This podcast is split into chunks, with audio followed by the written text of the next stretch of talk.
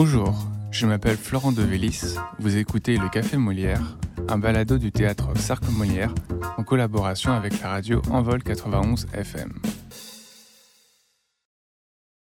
Alors, euh, bonjour à toutes et à tous, on se retrouve pour un nouvel épisode sur notre balado Le Café Molière du théâtre Sarc Molière. Et euh, pour cet épisode, c'est assez spécial parce qu'on est dans la salle de spectacle du théâtre. Dommage pour vous, vous n'y êtes pas.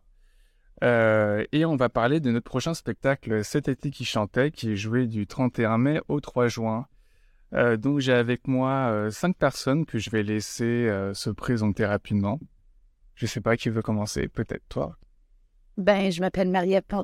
Je suis la créatrice, l'instigatrice principale du projet. Puis j'ai écrit le texte et j'interprète euh, le rôle de Gabriel.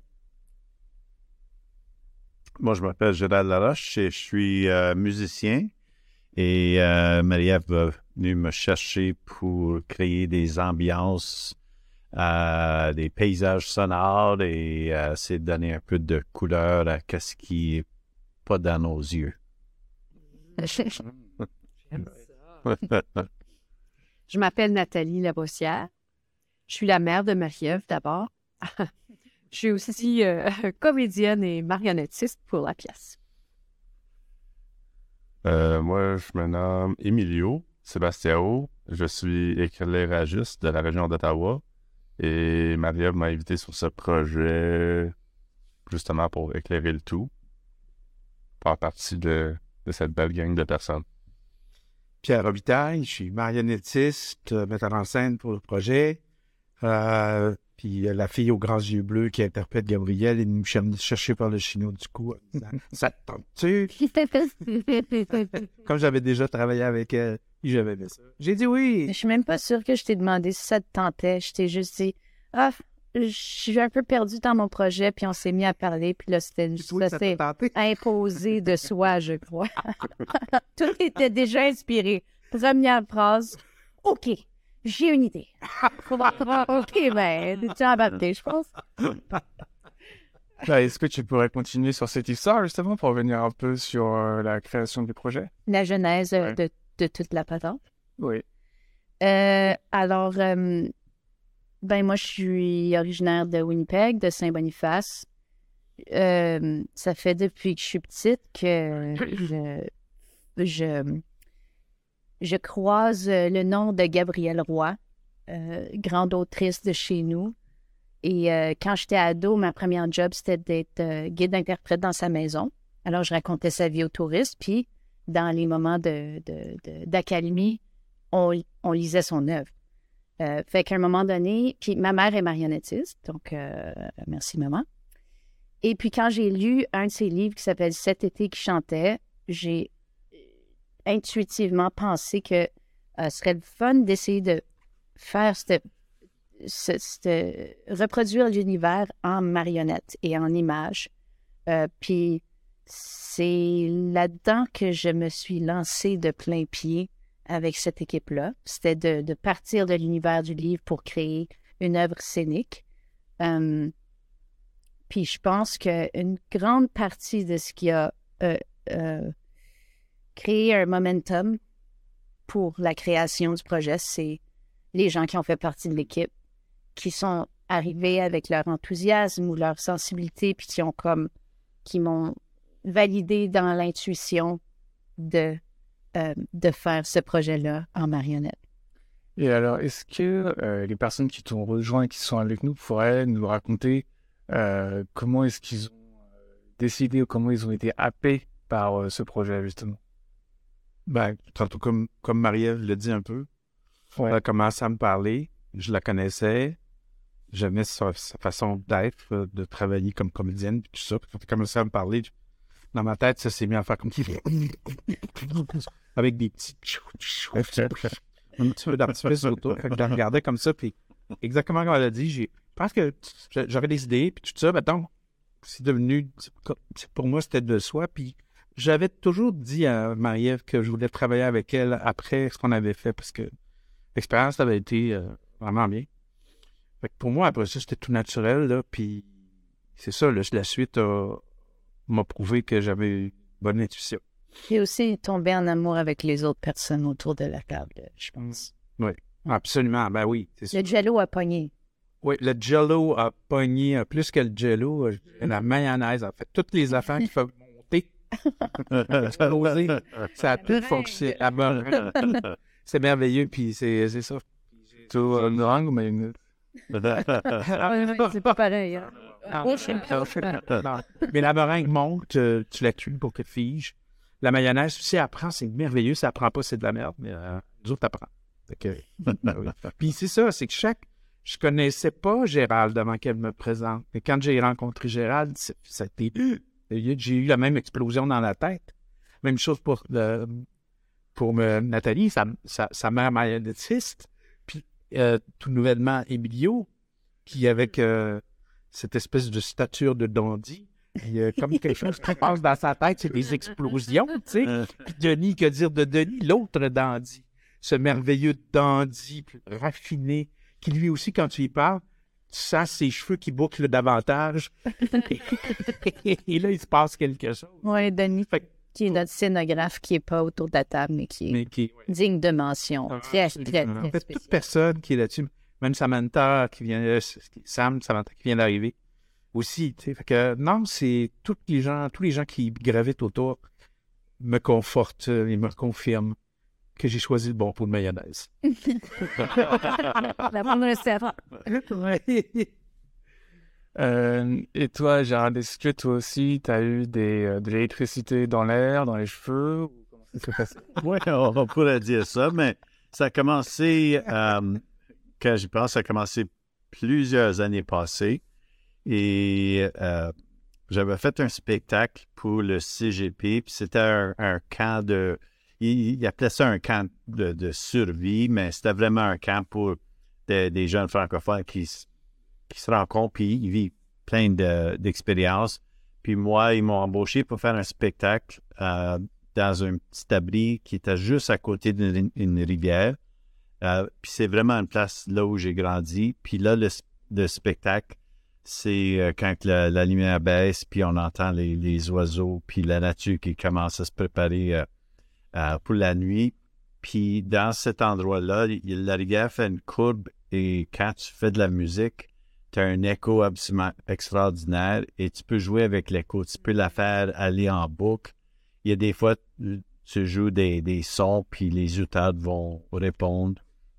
Alors, je faisais ce spectacle-là, puis je me souviens, euh, Marie-Ève était en avant, il y a plein de gens, puis c'était c'était un- une expérience extraordinaire pour moi parce que j'avais, euh, sais, la nature, c'était d'autres musiciens que je pouvais utiliser, puis c'était juste tellement différent comme place. Alors, faites le spectacle, tout était super, c'était le fun. Quelques années plus tard, j'ai eu un appel, c'est Marie-Ève, puis elle commence, euh, oui, c'est Marie-Ève Fontaine, je sais pas si tu, tu viens de moi, puis ben, moi, je la connais depuis qu'elle est toute petite. Puis euh, qu'elle a dit qu'elle avait un projet en tête, puis elle voulait recréer qu'est-ce qu'elle avait vu. Euh, j'ai dit, ouais, pas de problème. Puis j'avais aucune hésitation euh, parce que je, je connais Marie-Ève, puis ses parents, puis euh, je sais que Marie-Ève, c'est du sérieux, puis c'est, ça fonce, puis euh, alors, moi, j'avais aucun doute. Et puis après ça, ben, j'ai rencontré Pierre, puis... Et en plus, tu as rencontré, on, vous êtes embarqué dans le projet. Notre première étape ensemble, c'est que je vous ai amené à Petite-Rivière-Saint-François, qui est le village qui a inspiré les histoires du recueil de Gabriel Roy, dont on s'inspire. C'est aussi là où elle les a écrites. Et donc, on avait eu la chance d'avoir une résidence de création là. Fait qu'on s'est rencontrés les trois euh, à cet endroit-là. Puis je pense que pour moi, c'était super évident que Gérald était la seule personne que je pouvais embaucher pour faire la conception sonore et de l'amener dans le lieu pour qu'il entende euh, l'univers sonore et qu'il euh, s'inspire de ça. Ça, sem- ça semblait comme une première étape extrêmement fertile. Puis je pense que c'est ça qui, c'est ça qui se passe. Oui. Ben, qu'est-ce qui est, il y a le fun, c'est que, tu sais, au début, il y a un livre, il y a trois personnes qui lisent le livre, Puis là, quand on vient pour discuter, ça nous a inspiré dans, dans tellement différentes manières. Là, on faisait un partage, puis là, il y avait, tu sais, on parlait d'une chose, puis moi, moi, je l'ai vu comme ça, puis j'ai senti ça comme ça, puis là, tout à coup, ça mijotait, puis là, on voyait euh, toutes les possibilités, puis après un bout de temps, c'est comme, wow, comment on met ça dans cette pièce de théâtre? Puis là, c'est, ben, c'est bonne chance, Marie-Ève. Let's go right now. C'est ça. Excellent. Excellent segue. Nathalie? Ben oui, je- je- j'attrape la, la balle. Euh, je pense que pour moi, il y a, il y a, il y a toutes sortes de niveaux de, de, de motivation. Oui. Ce projet-là, pour moi, évidemment, euh, euh, euh, Marie-Ève, et, et puis je, je dirais que, ben, c'était pas, d'emblée, Marie-Ève était pas, c'était pas évident que la marionnette allait faire partie de son univers parce qu'elle avait sa, propre tra- trajectoire, elle a fait sa, formation.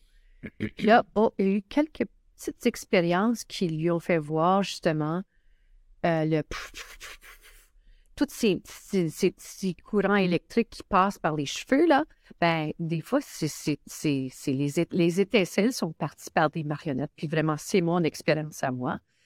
Euh, et bon, alors, ma fille, les marionnettes. Et puis, Gabrielle Roy. Faut pas, faut pas la mettre de côté parce que Gabrielle Roy fait partie de, mon univers intérieur. Euh, C'est quelqu'un, c'est un auteur qui m'a beaucoup, beaucoup inspiré dans sa façon d'exprimer les, sentiments, euh, de, de- mettre des mots dans l'expérience humaine. Vraiment, c'est une des premières autrices qui, qui a fait ça pour moi. Puis d'autant plus qu'elle vient de mon coin de pays, qu'elle vient de la montagne, ou en tout cas, sa famille vient de la montagne. Donc, il y a toutes sortes de niveaux d'appartenance ou d'attachement. Puis là, en plus, moi, je vais renchérir ce qu'on a dit, c'est que on se trouve avec une équipe, puis ça continue, l'équipe qui, évolue, qui vraiment, on a, on a que du bonheur, puis que de la joie, puis de la joie dans les, découvertes simples, puis le, la- une espèce de, de confiance dans l'évolution de ce projet-là.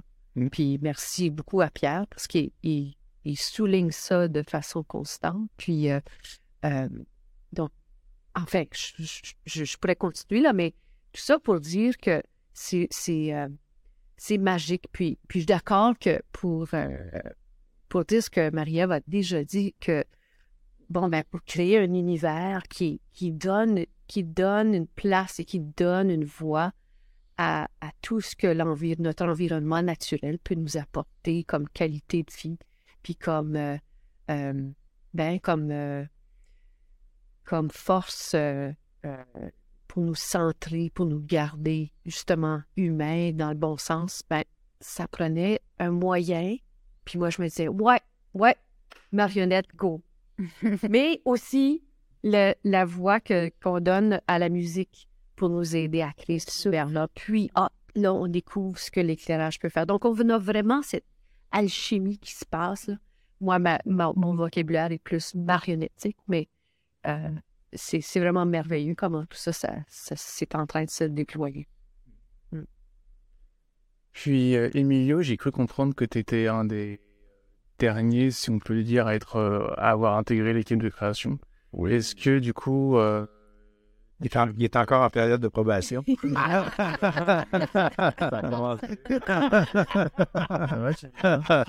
oui, parce que grâce à la table.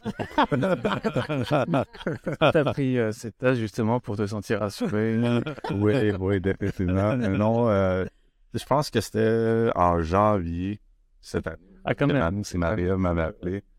Puis, euh, Peut-être novembre, genre, mais Novembre, oui. comme ça fait pas longtemps. ça fait pas longtemps, c'est ça. Puis, je pense que tu m'as- tu m'as appelé, puis tu sais, tu me parlais de ton projet. Puis, d'ailleurs, comme il y a quelques années, je pense que c'était en 2018, j'ai passé par Winnipeg. Puis, pour, dans le cadre d'une tournée pour un show qui venait d'Ottawa. Et j'ai beaucoup aimé Saint-Boniface quand je suis resté ici. Puis depuis ce temps-là, je me dis toujours, si j'avais déménagé d'Ottawa, je choisirais probablement Saint-Boniface. Puis ça, c'était comme en arrière de ma tête pendant longtemps. Puis là, quand Marie-Ève me parlait de son projet, soudainement, elle me dit, et on fait ça à Saint-Boniface. Ça parle de Gabriel Roy, ça parle de, tout ce sujet-là avec tout ce qui m'a touché aussi euh, dans mon parcours à moi, c'est la marionnette à travers de, d'Esther Beauchemin, puis tout ce monde-là. Et ça m'a vraiment parlé, puis j'ai dit oui tout de suite.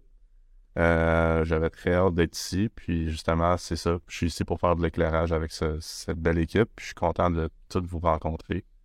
Euh, mais c'est ça, je pense que Marie et moi, on s'est croisés à Ottawa, dans cette communauté-là de théâtre.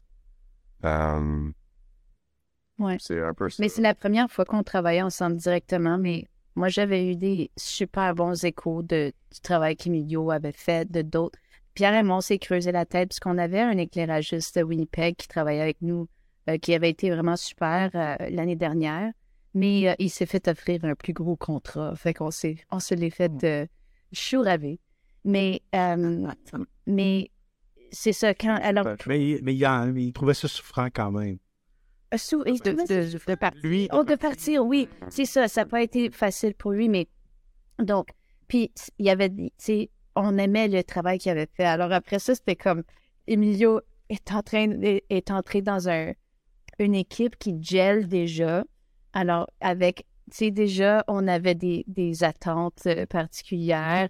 Puis, tu sais, on a en plus, on a donné la mission à Emilio de penser aussi à la version tournée en même temps que le show pour la salle. Alors, tu sais, c'est comme, on t'a donné une, une, grosse job, mais je pense que à date, euh, ça marche vraiment bien, tu sais. Juste, juste l'énergie qui circule, ça passe, puis comme, sais, on est dans notre première semaine de, de trois semaines de création, alors on est encore en train de voir comme, ah, là, Emilio est végétarien, alors au dîner, on va faire une épicerie pour végétarien, mais tu sais, je pense que le show, c'est aussi ça, c'est comme, OK, ben comment on fait pour être ensemble, puis avoir du plaisir, puis, puis de s'écouter, puis de- d'apprécier ce que l'autre est, ce que l'autre apporte aussi. Fait que c'est le fun, euh, c'est le fun que tu sois avec nous, puis euh, j'ai juste hâte de, de sentir la lumière. T'as senti dans les ténèbres? je, je t'attends, Emilio. Euh, non, ça se passe très bien. là. Je pense justement, hier, j'ai passé comme un bel après-midi avec Danny. Il m'a montré euh, Oui. beaucoup de, de- de belles places alentour de la ville. Justement, on est allé se trouver des, des vieilles lampes. Euh, on a passé tout un après-midi chez euh, l'antiquaire. Cas. L'antiquaire, c'est ça. Puis j'ai adoré. là. Belle boutique, quatre étages, vieil édifice en briques. C'était super beau. Là. Puis on le sent, on, on sent Emilio stimulé par le projet déjà. Là, Déjà, il est en train d'élaborer des affaires. Puis, puis il se l'approprie aussi parce que, oui, on. L'autre éclairagiste, on en aimait beaucoup, mais on voulait pas qu'il reproduise. Mhm. Ouais. Voulait qu'il s'a, comme tout le monde ici, qu'il s'approprie le projet de, de, de Marie-Ève, que- qu'il fasse sien aussi. Parce que de toute évidence, je pense qu'on travaille de manière extrêmement collaborative. Sais, c'est sûr qu'au final, s'il y a une grosse décision à prendre, tout le monde se tourne vers moi parce que Mhm. c'est la vision que moi j'ai amenée, mais le, le spectacle serait tellement différent si c'était des collaborateurs différents, dans le sens où tout. Et, euh, ouais, c'est comme essentiel pour moi. Je serais pas capable d'écrire quelque chose tout seul, puis j'ai besoin de cette de ces relations-là, de bouncer des idées que, oh, des fois, quand je suis bloquée, quelqu'un d'autre arrive avec quelque chose ou des fois, quand on a, plus d'énergie, là, oh, Pierre va avoir un flash. J'ai une idée. Puis là, ça, ça repart le, feu de l'inspiration, tu sais. Alors, c'est euh, c'est vraiment précieux d'avoir une équipe que, que t'aimes autant. Dès le départ aussi, Marie-Ève, bon, quand on en parlait, il n'était pas question d'illustrer cet été qui chantait. Il était, il était question de parler de Gabriel au travers de ce livre-là. Puis qu'est-ce que c'est quoi la substantifique moelle de ce projet, de ce, de ce texte? D'où ça sort? De- ça vient d'où? Puis qu'est-ce que ça va provoquer chez nous?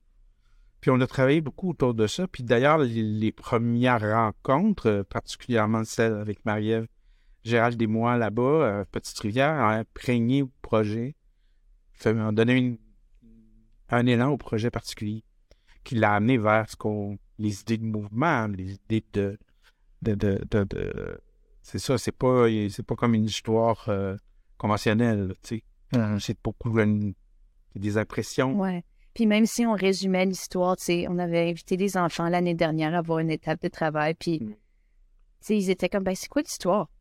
C'est quoi l'histoire? Puis il nous disait, ben, c'est comme une madame qui invite sa sœur à venir passer du temps avec elle dans un chalet l'été. Puis là, la madame s'en va, puis elle écrit des histoires, puis c'est comme, c'est tout. C'est ça, c'est tout. Il n'y a rien d'autre. Tu sais, c'est pas contrairement à tellement d'autres histoires. Il n'y a pas de grands bouleversements, il n'y a pas de choc, il n'y a pas de grands, grands événements. C'est juste, une... c'est plus simple que ça, c'est plus contemplatif. Ben, je sais pas, je dirais qu'il y a, il y a des, des grands moments, mais c'est c'est tellement à l'intérieur. Parce que quand on a montré aux, aux, euh, aux personnes plus âgées, ben, les adultes de tous les âges, euh, il y en avait beaucoup qui étaient assis là en larmes, qui étaient, ils étaient juste un, un petit peu en choc d'avoir été capable de recevoir tant d'émotions et, et d'infos à Mm. travers d'un- d'une marionnette ou un personnage de, de, tu sais, de moins d'un pied de haut, puis euh, c'est juste toute l'émotion et, et tout qui sortait de, de certaines scènes que les gens étaient là, puis là, ils, ils, ils- ils revivaient des, des instants de leur vie. Alors ça, C'est c'est... quoi? Ça, c'est très Gabriel Roy, en fait. Là que tu le dis, c'est, il y a, c'est pas des grands événements mais on est bouleversé quand même. C'est des, des, des, des, des mouvements intérieurs, sais, très humains. Alors, c'est intéressant que tu Il dises y a aussi des, des, des petits instants de joie, de, de choses super simples. Les ombres chinoises, les, les, les mouvements euh, qu'on prend presque plus le, le temps ou la peine de voir. Euh, tu sais, juste M. Tung, de- d'entendre tous les âges réagir à ce personnage-là. Euh, si si tu aurais pu avoir quelque chose tellement euh, high-tech à la télé, puis les gens auraient juste fait comme Ah ouais. Mais quelque chose de simplifié, euh, juste euh, quelque chose de peut-être nos enfances, tu sais, Ah, carrément. fabriquait quelque chose, mais de, de tous les âges, c'était la même réaction. Alors, ça, c'est, je pense, c'est ça qui étonne les gens que ils voient quelque chose que soit ils n'ont jamais vu, les, les plus jeunes et les plus vieux ont oublié. Puis là, c'est, une renaissance un peu de, de comme Ah, wow, je- tu sais, on peut, on peut faire des choses incroyables. C'est, moi, je- quand je, je suis en train de regarder le show, puis il y a des petites choses qui se passent, moi, je fais juste comme, wow, il faut qu'on regarde ça. Les autres, ça, ça, peut-être qu'on peut faire ci, peut-être qu'on peut faire ça. Moi, c'est comme, non, non, non, faut que tu, faut que tu vois ça, là, puis Alors, les autres, il faut qu'ils reviennent, puis c'est comme, puis c'est des petites choses super simples, mais ça sort, c'est, D'ailleurs, Je- pour la scène du héron, aujourd'hui, ce que tu as fait musicalement, c'est super. ouais. Ouais. Ah oui. Ah oui. C'est le haut, puis ça, ça, fait, ça rentre au poste. Ah, OK, on va regarder dessus. Ah oui, ok, ok. Quelle bonne note, j'avais oublié de te la donner. Ouais. Est-ce que vous seriez capable, euh, j'ai posé la question à Marie-Ève, mais de euh, résumer la pièce quand même? Et pendant l'espace d'un été, Gabriel Roy, avec l'arrivée de sa sœur, pas- change pas, elle augmente sa capacité de voir les choses simples et le bonheur qui s'y trouve. Pour moi, ce serait à peu près ça. Puis, c'est un peu aussi l'idée du spectacle, c'est de faire arrêtez-vous, ralentissez, observez, recueillez, vivez. C'est un peu ça. Pour moi, moi c'est ce que je cherche beaucoup à, à- à- à obtenir. Puis, puis c'est ce qu'elle veut dire aussi, dans le fond, quand tu lis le texte, euh, quand tu lis son, son, son recueil, c'est qu'elle, pendant un été, puis soudainement, elle a recueilli tout ce qu'elle avait vu, tout ce qu'elle avait senti. Puis après ça, on se demandait, mais pourquoi? Vois, ça, c'est une bonne, euh, une bonne, un bon point à amener, c'est que Pitch là-bas. Euh, Gabriel Roy écrit ce livre-là euh, suite au décès de sa sœur Bernadette, qui est la marionnette dans notre pièce. Euh, Bernadette était une, religieuse, a, fait beaucoup de sacrifices dans sa vie pour la religion, mais et, ses moments préférés de sa vie, c'était ses petites vacances sur le bord d'un lac à Kenora pour observer la nature. Puis c'était toujours ça qui l'émerveillait. Et euh, Gabriel et Bernadette ont eu une correspondance euh, pa- par écrit très longtemps. Et à un moment donné, Bernadette et leur sœur Clémence sont allées visiter Gabriel Roy à Petite-Rivière. Puis ça a été un moment très marquant dans la vie de Gabriel Roy, euh, qui est un peu dur à vivre. Elle est un peu, euh, est un peu sauvage, Gabriel Roy, d'après ce que j'ai compris, qu'elle elle était très euh, sélective avec sa compagnie, puis elle, elle était... Alors, le fait que ses sœurs soient venues, c'était un, un grand événement pour elle et elle en a gardé des très bons souvenirs. Et ça, on le sait parce qu'il y a un livre euh, qui a été publié qui s'appelle Ma chère petite sœur, qui sont toutes les lettres que Gabriel Roy a envoyées à Bernadette. Et Bernadette, quand elle était sur son lit de mort, euh, euh, Gabrielle pouvait pas être là. Elle était prise à Québec. Alors, elle a promis à sa sœur qu'elle lui enverrait une lettre à tous les jours, jusqu'à la fin de sa vie. Alors, la dernière section du livre, c'est une trentaine de lettres que Gabriel Roy a écrites à tous les jours à sa sœur mourante. Puisque ce qu'on constate, c'est que plus ça va, au début, elle est, encore dans le quotidien, elle parle de choses matérielles, elle, explique que telle personne va bien, tr- truc muche. Puis là, éventuellement, ça devient super aérien, où elle fait juste commencer à raconter à sa sœur les, les, euh, les bourgeons sont sortis aujourd'hui, puis elle, elle zoome là-dessus, puis c'est comme la, les merveilles du monde, là, tu sais. Puis on dirait que c'est ça qui va faire le plus de bien à Bernadette. Puis elle, elle nous révèle dans cet été qui chantait, elle dit, dans, en fait, dans une de ses lettres, elle dit Bernadette, si j'écris un autre livre, ce sera dû à ton œuvre sur moi. C'est-à-dire ta façon de voir le monde avec de la joie et de l'émerveillement, ça eu un effet durable sur moi et c'est ainsi qu'elle a écrit cet été qui chantait. Et donc, notre pièce, on s'est rendu compte que c'est la genèse de l'écriture de ce livre-là. Comment Gabriel Roy en est venu à écrire ça, c'est ça l'histoire qu'on on raconte en fait. Alors c'est un peu ce, cette nouvelle, une genre de, j'allais dire surprise de conscience, parce qu'elle est- elle avait déjà une appréciation, mais il y a quelque chose de plus profond Ouais. euh, avec quand elle prend le point de vue de Bernadette. Euh, c'est ça. Euh, Est-ce que quelqu'un veut rajouter quelque chose par rapport à ça? Euh, pour moi, c'était un peu dès le début, je- euh, parce que tout ce qui m'a- m'inspirait dans le livre, c'était beaucoup euh, la manière qu'elle parlait des, des arbres qui, qui avaient différentes voix quand, quand ils chantaient avec différentes sortes de, de vents. Euh, les personnages principaux, pour moi, c'était plus les animaux que les, les humains.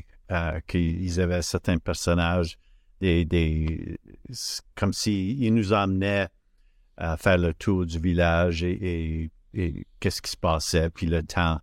Et euh, c'était un peu comme on le voyait après, que c'était le, le grand réveil, que ça a pris un peu de temps avant que Gabriel Roy réalise qu'il y avait toute cette magie qui l'entourait.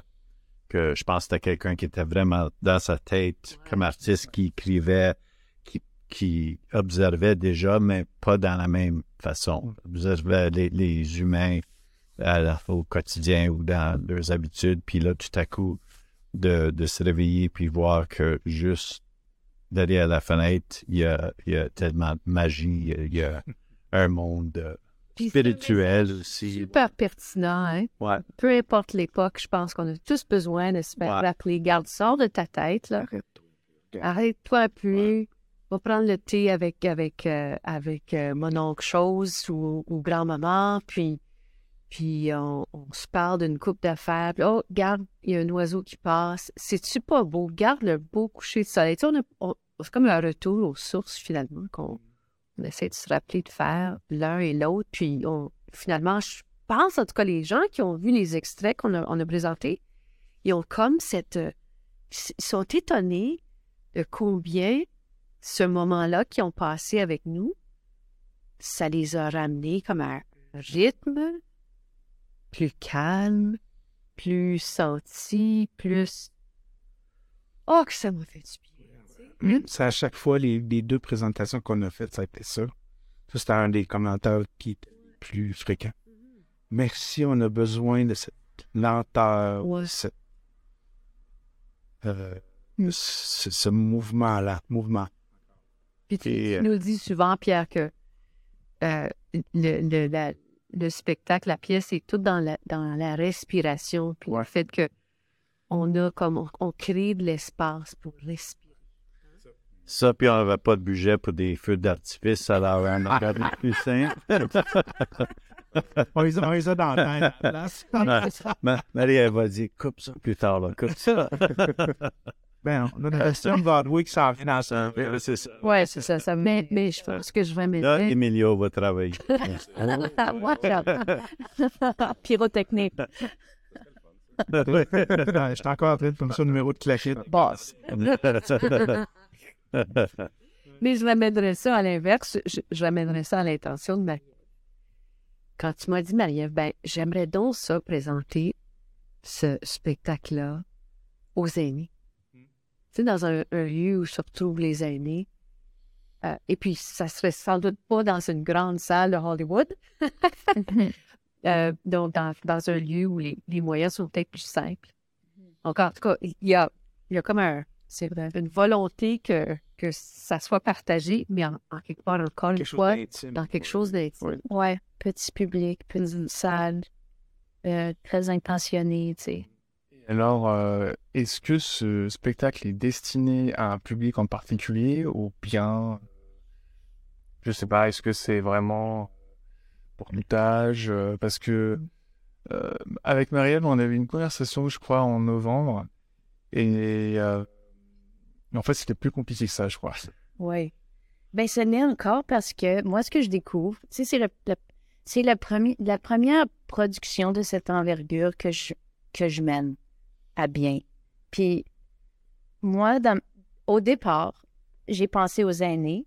Puis, quand on a commencé à intégrer l'idée des animaux, puis des fleurs, puis de. C'était comme, OK, les enfants aussi. Puis, j'ai j'ai toujours euh, trouvé ça vraiment cool, l'idée en Scandinavie qu'il y a des euh, foyers pour personnes âgées qui sont euh, dans les mêmes immeubles que les garderies, puis tout ça. Puis ça, ça me touche beaucoup. Puis je me disais, ben, comment est-ce que je peux faire, moi, pour apporter un mini peu de ça euh, dans, dans là où j'habite? Euh, alors, l'idée, le pari qu'on a pris, c'est est-ce qu'on est capable de faire un spectacle qui va plaire à la fois aux aînés et aux enfants? Alors, ça, c'est le, le pari qu'on a pris. Mais le plus on a travaillé dessus, le plus c'était apparent que c'était un show tout public. Vraiment comme du monde de tous les âges sont venus nous donner des commentaires pour nous dire Hey, ça a vraiment fait du bien ou j'ai trouvé j'ai trouvé le Wawaron tellement drôle ou bien Oh, la petite dame était la petite marionnette était tellement touchante ou tu sais Ou la musique. ou la voilà. musique, oh, ah, ta- tu travailles avec tellement un, un génie. Et puis, euh, puis là, en ce moment, comme, comme je coproduis avec le Cercle Molière, et ce que je découvre en parlant avec des diffuseurs qui sont intéressés à acheter le spectacle, et avec aussi en parlant avec le Molière, c'est que les diffuseurs, ils veulent savoir. C'est pour quel âge? Dis-moi comme ça, je peux le programmer dans mon bon carré, tu sais.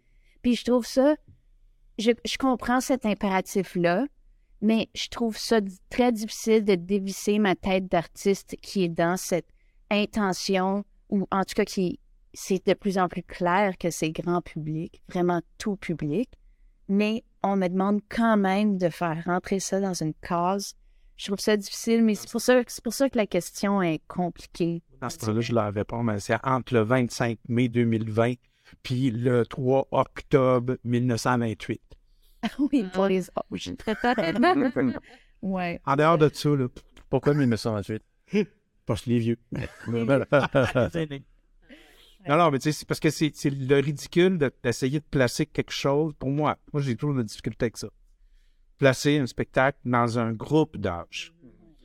Oui, on peut dire pour l'enfance, tout à fait. On peut dire aussi qu'on destine quelque chose aux aînés aussi, parce que on, on a des thématiques, on Ouais. tout ça.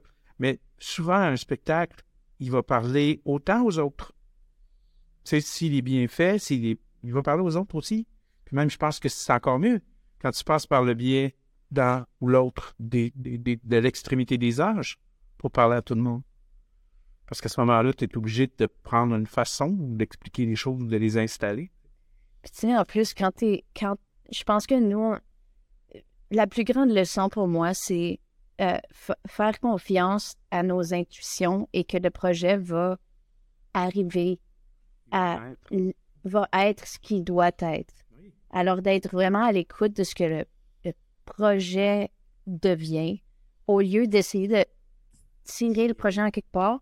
Puis tu sais, je pense que moi, une couple de fois, j'ai essayé de faire ça, puis grâce à l'expérience dans l'équipe, j'ai fini par comprendre, soit explicitement ou implicitement, que ah, il faut faire confiance que ça va bien se passer, tu sais, que ça va aboutir à une bonne place. Puis c'est difficile à prévoir, de dire, même si même là, on est encore en création, même si ça fait six ans qu'on mijote les idées, j'ai encore du mal à dire, ah oui, c'est pour tel public. On dirait que, ben, on, on le saura pas jusqu'à temps qu'on arrive, tu sais, jusqu'à temps que les gens le voient. Puis les, moi, ce serait, dans ma tête, je me dis, ben, c'est les diffuseurs qui décident. Venez voir le show puis décidez c'est pour quel public dans votre communauté.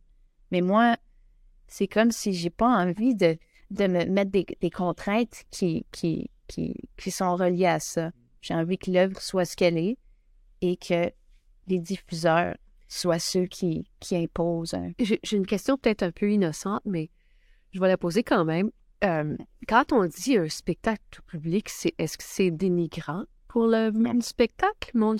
Non. Non. Non? Pas pour moi. Puis alors, est- est-ce est-ce que Grand public aussi. grand public? Ouais. OK.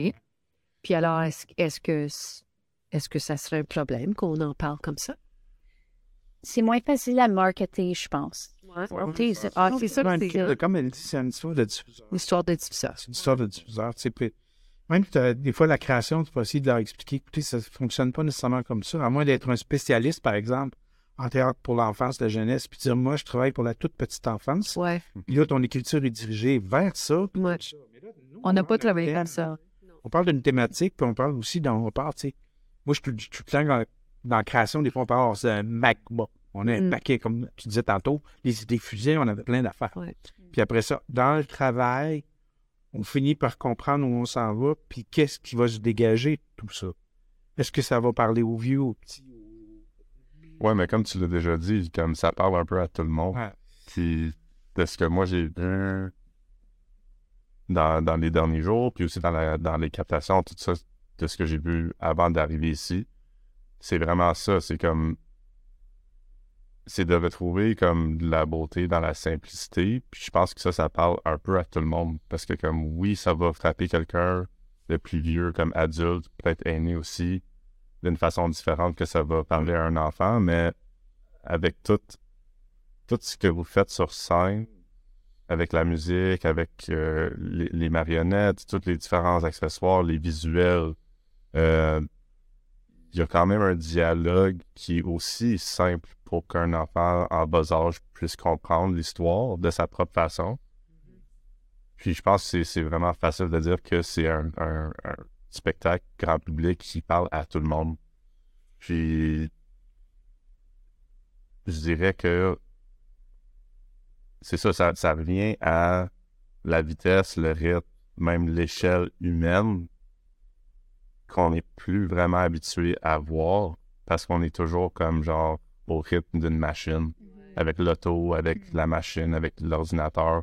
Tout est tellement vite, puis ce spectacle-là nous permet de ralentir pour un moment, puis juste de, de vivre à la vitesse qu'un humain vit naturellement. Moi, j'ai toujours trouvé l'idée d'un grand public.